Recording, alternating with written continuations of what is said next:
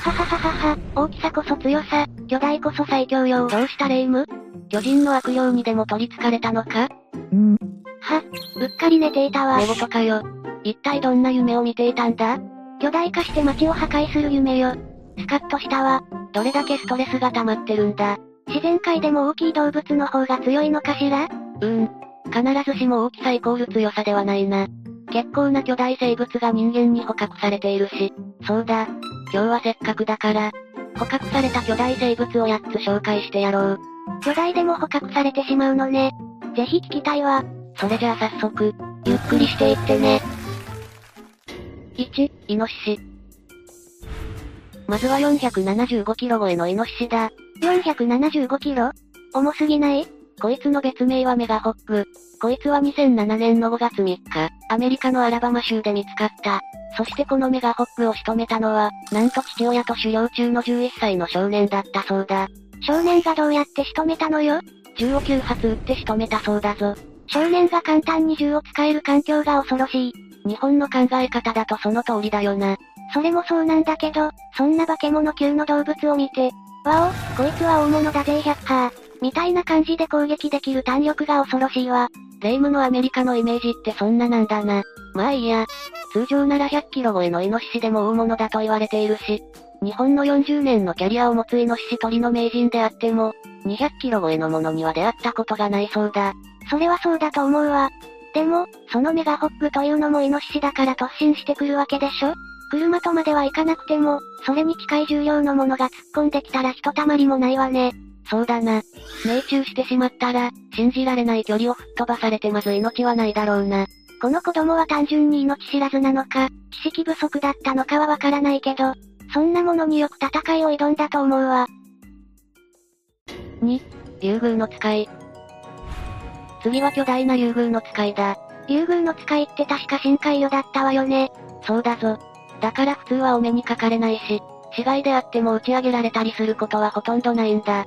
だがそんな竜宮の使いは、稀に死骸が打ち上げられたり、レアケースだと生きたまま釣りをしていて釣れてしまうケースもあるんだ。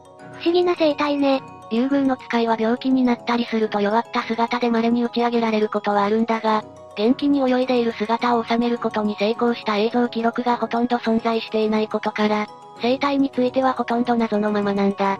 結構有名な魚だから色々わかっているものだと思っていたわ。見つかっている竜宮の使いの平均的な体長は3メートル前後だが、公式記録によれば最長のものは11メートルあったそうだ。めちゃくちゃ長いわね。背の高い人間が5、6人連なったくらいじゃない。そして最近、台湾で生きたままの元気な6メートル級の竜宮の使いが、釣り竿に引っかかったというニュースもあったんだ。まあおそらく深海魚だから釣り上げた時点で死んでしまったと思うけどな。釣れてしまうケースもあるのね。ちなみにその釣った人はそれをどうしたの？その場で食べたそうだ。もったいない。ていうか謎の魚をよく食べる気になるわね。研究機関に預ければ相当価値あるものになっただろうに、もったいない話だよな。だが2018年に沖縄県で人工授精と孵化の成功がなされるなど着実にその生態の解明は進んでいるから、いつかは竜宮の使いについて詳しく知る機会もあるはずだぞ。綺麗な魚だし詳しい話を知りたいところだわ。だがこの竜宮の使いは地震魚とも呼ばれていて、あまり短期間に多く見つかってしまうと、大地震が起きるなんて説もあるから、たくさん見つかるのも考えものなんだよな。地殻変動で海底の温度が上がっている的な話なのかしら？でも逆に言えば竜宮の使いを詳しく知ることができれば、地震についての研究も進む可能性があるわよね。まあそうなんだけど、もし本当に地震と深く関わっているのならあまり出てきて欲しくはないよな。3、コモドドラゴン。次はコモドドラゴンだ。子供ドラゴン言うと思ったぜ。コモドドラゴンだ。コモドドラゴンは人類が確認できている爬虫類の中では最大のトカゲで、主に東南アジアのインドネシアに生息しているぞ。最大の爬虫類だからドラゴンという名前がついているのね。そうだろうな。その大きさは2メートルから3メートルで肉食だからその大きさを利用して、野生の水牛やヤギを丸飲みにしたりするぞ。化け物だわ。そしてこいつの恐ろしさは攻撃力や大きさだけではない。野生の動物ではあまり効かないウイルス攻撃をしてくるぞ。ウイルス攻撃？ドラゴンだから人か吐くのではなくて？だからトカゲだし。ドラゴンじゃないって。ウイルス攻撃ということは、物陰に隠れて獲物の首筋に注射器をブスみたいなやつかしら？注射器持ってるトカゲとかおらんわ。大体トカゲにそんなもん与えるやつ誰だよ迷惑だわ。正確にはこいつの口内で共存している破傷風などの細菌を、噛みついた獲物の傷に入れてしまう攻撃だな。それって偶然の産物とかではないの？いや、噛みついた獲物の後を何日も付け回して発病するのを待ったりするから、こいつ自体もウイルス攻撃と分かってやっているみたいだぞ。陰湿。でも危険なウイルス感染をしたいものを食べて平気ということは、ウイルスと完全な共生関係にあるっていうことよね？コモドドラゴンを研究すれば人間の細菌に対する免疫力向上に結びついたりしそうね。確かにそんな感じもするよな。そのうち免疫向上、コモド汁とか売り出されるのかしら。売り出されたとしてもそのネーミングの物体は飲みたくないな。さらにこのコモドドラゴンの面白いところは地元好き、というところなんだぞ。試しに捕獲したコモドドラゴンを別の場所に運んでみてどうするかを調べた際には、同じ島の別の場所に移動させられた個体は何ヶ月もかけて元いた場所に戻っていき、別の島に移動させられた個体は諦めてその場所を住処に変えたという結果が得られたそうだぞ。デブ症なのかしら？でも地元愛があるくせに遠いと諦めるのね。当然こいつらは水中での活動も得意だから、その気になれば帰ることもできたはずなんだがな。どうやら彼らは島の海を横断することはかなりのリスクだと捉えているらしいんだ。海で何かあるのかしら？もしかしたら種族の遺伝子に刻み込まれるほど、驚異的な天敵がいるのかもしれないわね。まあ海でよっぽど何かなければ、移動自体はできるのに、しない理由にはならないからな。そこはまだまだ謎が多いぞ。トカゲのくせに色々考えているのかしらね。トカゲのくせに、トカゲに対する当たりが強い ?4、オサガメ。次は世界一大きなカメだ。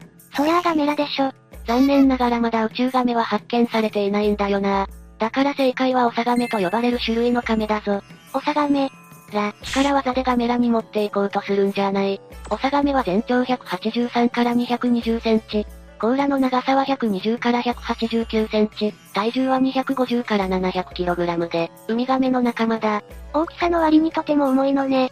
とても重いんだが、不思議なことに甲羅はゴムのように柔らかいんだ。じゃあなんでこんなに重いのかしら？太っているのかしら？別に太っているわけじゃないと思うぞ。謎だわ。主食は主にクラゲ類で、時には水深1000メートルまで潜ることができるんだ。重いことと何か関係があるのかしら？まあ水深1000メートルともなると相当な水圧だから、それに耐えられる体じゃなくちゃな。重さとの関係性はよくわからないが。でもこの亀っていかにも日本にいそうな名前なのに見かけたことがないわ。外来種の亀なの？いや、彼らは日本にも生息しているぞ。ただ主な活動場所が外洋域だから見かけないんだ。たまに三陸沿岸でも発見はされるんだが、そのほとんどが幼体のため、生体のでかいオサガメに出会う機会はほとんどないと言っていい。なるほどね。だから全然見かけないんだわ。このオサガメは亀を食べる文化のある国でも食べることをあえてしない亀として大切にされている。三陸では他の亀同様に大量祈願や安全公開の縁起物として信仰されているぞ。国によっては亀を食べる文化があるっていうのが驚きだわ。5、オオコウモリ。次は人間大の大きさ、ビズマークオオコウモリだ。人間大？化け物じゃない。仮面ライダー呼ばなくちゃ。いや、怪人じゃないから。普通にコウモリだぞ。でもそんな奴が暗闇にいたら怪人かと思うわよ。ビズマークオオコウモリは羽を広げた際には全幅160センチもの大きさを誇る、パプアニューギニアに生息するオオコウモリの仲間だ。名前の由来はビスマルク諸島から来ているらしいぞ。160センチって本当に人間レベルの大きさじゃない。うっかり見つけたら、ぶら下がっている変態がいる。ってパニックになっちゃいそうだわ。まあそう見えなくもないかも。な？それで捕まえられて干からびるまで血を吸われるんでしょ？本当にホラーだわ。いや、このビズマークオオコウモリは肉食じゃなくて、果物や花の蜜、もしくは花そのものを好んで食べる種類だから安心していいぞ。そうなの？ましてやドラキュラとかじゃあるまい七なんて吸わないから安心してくれ。よかったわ。だが、オオコウモリは群れで行動するため、この大きさのコウモリが最大20万匹程度で、群れをなして行動することもあるみたいだから、その場を見てしまったらめちゃくちゃ驚くことにはなるかもしれないな。じゃあ変態が群れをなして飛んでいるわ。みたいな？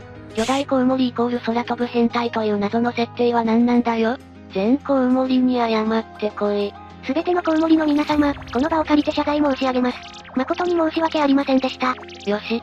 霊夢が謝罪をしたところで次に行こうか。6、大ナマズ。次はメコンオオナマズだ。ナマズ？電気で攻撃してくる魚だっけ？レイムは一体どこで間違えた動物の情報を仕入れてくるんだ？レイムが言っているのは電気ナマズで、すべてのナマズが電気を作れるわけじゃないぞ。しかも電気ナマズだって目に入るものすべてに電気攻撃しているわけじゃないし。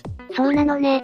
それでそのナマズはどれくらいすごい魚なの？メコンオオナマズはメコン川流域の固有種で、大きさは通常約2メートル、稀に大きいもので3メートルある。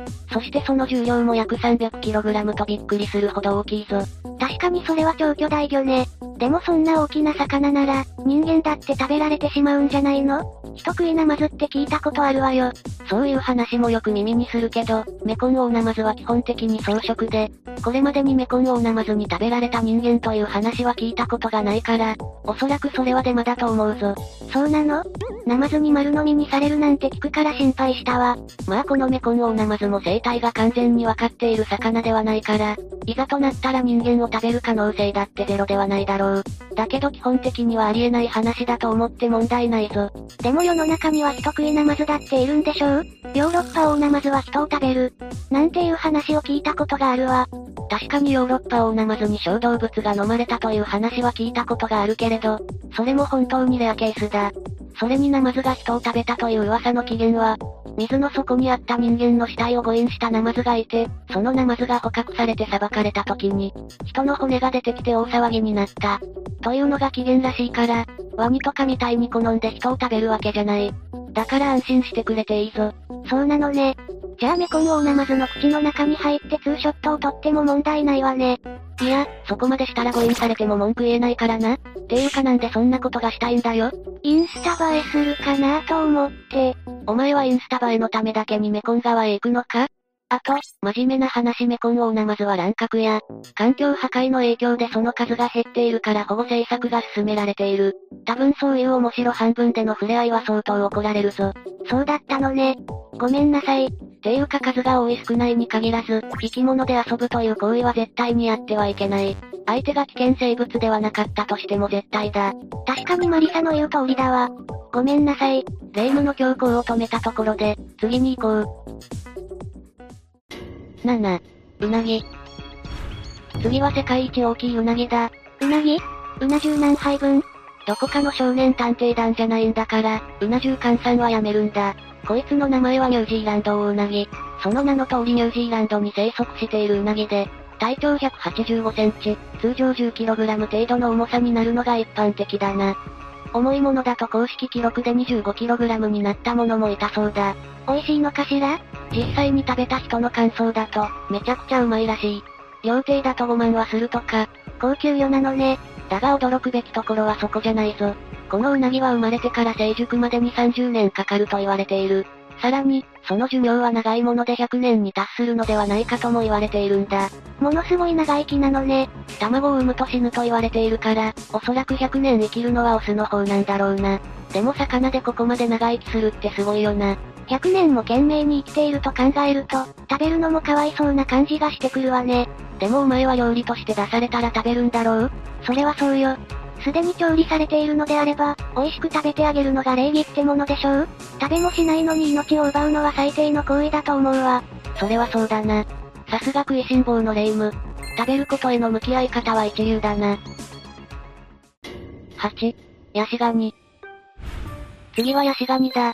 ヤシガニってそんなに大きいイメージはないんだけど、でかいの？ああ。でかいものだと1メートルは軽く超えるぞ。タラバガニとか、タカアシガニとかあの辺よりは小さいイメージね。そもそも比べるべき生物の基準が違うぞ。ヤシガニはカニではなくてヤドカリに近い生き物だから、比較対象はヤドカリだな。ヤドカリと考えるとものすごく大きいわね。ヤシガニは進化の過程で宿を背負うことをやめた種類だと言われている。さらに雑食でココナッツの実を割って食べたりもするんだ。そこに見た目がカニっぽいという事情が重なってヤシガニという名前になったんだろうな。そうだったのね。沖縄県にもいるし、暑い方の国だと広く分布されているヤシガニだが、面白がって近づくと偉い目に遭うから注意してほしい。偉い目？ハサミで首を狙ってくるとか？霊夢の中では動物イコールモンスターなのか？そこまで異常な殺意を向けてくるような動物ではないぞ。だけど、ハサミの威力は絶大で、人間の骨なんか粉砕できるくらい強いんだ。だから何があっても生きているヤシガニのハサミに近づいてはいけないぞ。ヤシの実を割るほどだものね。それはすごい威力だと思うわ。さらに、ヤシガニは主に果実を食べる種類ではあるけど、基本雑食で動物の肉も食べてしまう種類だ。好んで人間を襲ったりはしないから過剰な注意は必要ないけど、一応そこは気をつけてほしいぞ。野生動物の雑食って怖いわよね。あと、ヤシガニを食べた人の感想は美味しかったが多いんだけど、食べることはあまりお勧めできない。それはヤシガニが雑食であるということが一番の理由だな。雑食だから。なるほどね。つまり何を食べたかわからないからということね。そういうことだ。ヤシガニ自体が毒を生成するわけではないけど、その個体がどんなものを食べたかわからない以上、恐ろしい細菌を持っている可能性も否定できない。だから、むやみに食べることは危険なんだ。毒性の動物とかを食べていたら食中毒になってしまうものね。あと一つはヤシガニの繁殖力の問題だな。ヤシガニは推定50年は生きるとも言われている非常に長生きする生物なんだが、それもあってかそこまで簡単には増えないんだ。だから、むやみに狩られるとすぐに絶滅危惧種になってしまう恐れもあるんだぞ。生き物の生態系を崩してはいけないわよね。あと、このヤシガニには面白い習性があるんだ。それはヤシガニ語だ。ヤッシーヤシヤシ？みたいな？それだったら面白いけど、ちょっと違うな。正確にはモールス信号みたいな音だ。顎の奥にある器官を上下に振動させて、空間の壁面にぶつけて、カタカタとかプツプツという音を出しているんだぞ。それって威嚇とかそういうものなんじゃないの？いや、状況によって音の強弱や代償に違いがあるから。これだけのバリエーションの音を出しているのなら、会話しているに違いないという判断なんだそうだ。へえ。長生きするだけあって知能も高いのかしら？まだ会話の可能性が高いという段階に過ぎないから、実際にどういうことを話しているかまではわからないみたいだけど面白いよな。いつか翻訳ソフト、ヤシガニの気持ちとか出るのかしら。ものすごい狭い需要しかなさそうだな。それ。というわけで、今回は実在した捕獲した巨大生物8つを紹介してきたぞ。巨大でも自然界で生き抜くのは大変だということがよくわかったわ。でも、個人的には自分で分かってウイルス攻撃をしてくるコモドドラゴンが恐ろしいと思ったわ。確かに確信犯で細菌を武器にする生物なんて珍しいし恐ろしいよな。コモドドラゴンに限らず野生生物というのは、どういう細菌を持っているかわからないから、視聴者の皆さんももし気になる生物を見つけたとしても、むやみに素手で触ったり接近したりはしないでほしいぞ。人間を一番殺しているのは蚊の持っている細菌だものね。十分注意してほしいわ。でも危険とはいえ、巨大な生物というのはロマンがあるよな。そうね。近づきたくはないけど、映像とかで見るのは面白いと思うわ。そういえばレイム。これでも夢で見たように巨大化したいと思うか？いや、人種として捕獲されそうだし、実験とかもされたくないから今のままでいいわ。ただでさえ首だけまんじゅうだからいつ捕獲されるかと思わないこともないし。そうだろうな。普通が一番だ。ってことで、今日の動画はここまで。動画が面白かったら、高評価とチャンネル登録よろしくお願いします。最後までご視聴いただきありがとうございました。